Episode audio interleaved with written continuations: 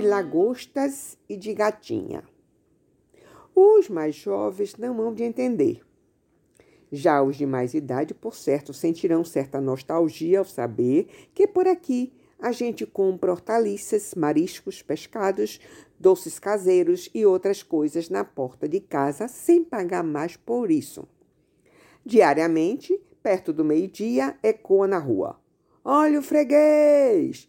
Com que Cibinho se anuncia ainda de longe, empurrando um carrinho de mão com banana, aipim, batata doce, um pouquinho de cada coisa a cada dia. Aos sábados é a verde Chiquinha e Manu, as meninas dos mariscos que vêm de Baiacu, trazendo ostra, sururu, chumbinho, maria preta, camarão, siri, aratu, às vezes sambá e peguari, e também alguns peixes, maçambê, pititinga, arraia, vermelho e até cavalo.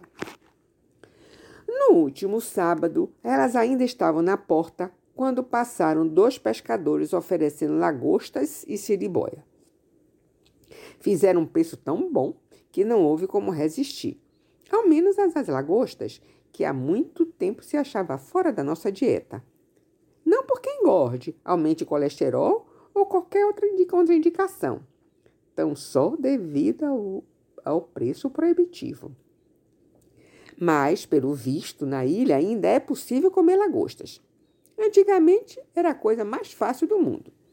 O amigo Antônio Marques, Itaparicano da Gema, diz que na sua meninice lagosta era comida de pobre. Sou testemunha disso. Certa feita, veraneando em Berlim, levei 20 dias praticamente à base de lagostas. Naquela época, início de 1973, não havia luz elétrica em grande parte da ilha e os pescadores, não tendo como conservar os pescados, vendiam a preço que dispensava qualquer pechincha e nos tornavam felizes comedores de lagosta. A propósito, a minha descoberta na ilha foi celebrada com orgia gastronômica. Aliás, tudo por tudo foi admirável.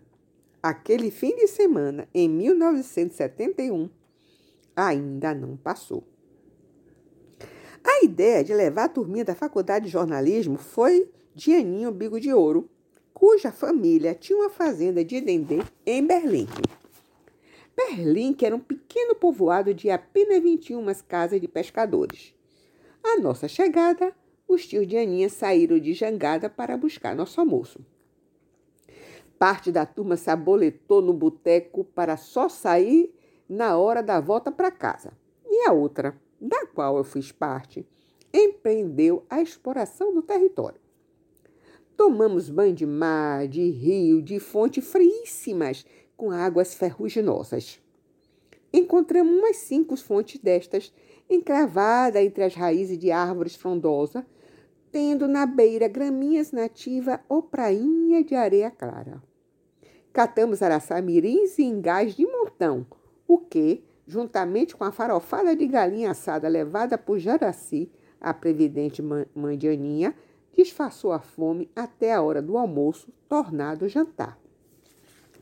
Fim de tarde, belo crepúsculo incendiando Dendezal. Com os corpos ardendo de sol do dia todo, entramos cansados e esfomeados na casinha de chão batido coberto de palha. Fifó aceso num canto da parede da sala do fundo, junto à cozinha. Rádio de pilha tocando música nordestina e no ar o intenso cheiro do azeite de dendê.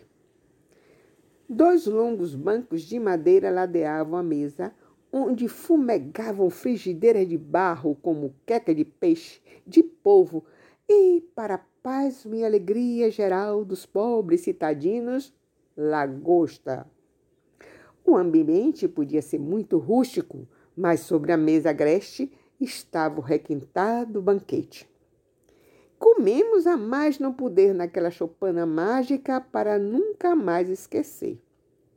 Depois, fomos de boiar sob a esteira de taboa estendida no terreiro, em frente à casinha, sob o céu de estonteante estrelejar.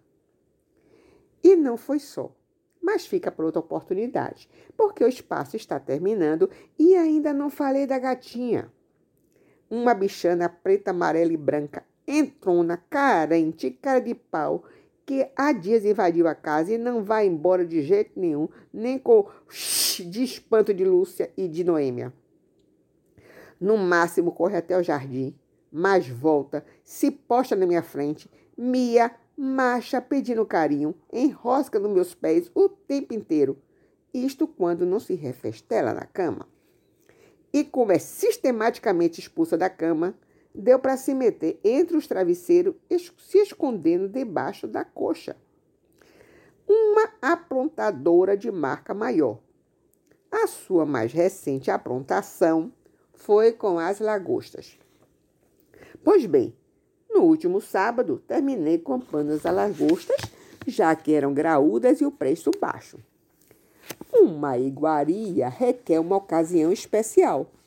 Logo pensei no almoço para os meninos, porém não esperar demais para saboreá-la, já que eles demoram muito de aparecer.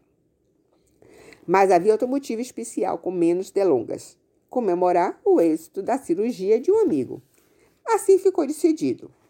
A diligente Noêmia pôs mãos à obra. Afermentou os crustáceos para em seguida catá-los, retirando as carnes das carapaças. Estava nesse serviço quando minha mãe pediu alguma coisa e ela foi atender. Logo retornou à cozinha para de novo sair de lá com uma bacinha nas mãos e me mostrando exclamar desolada: Veja o que a gatinha fez. O que foi? Só estou vendo a vasilha vazia. Eu falei sem atinar para nada.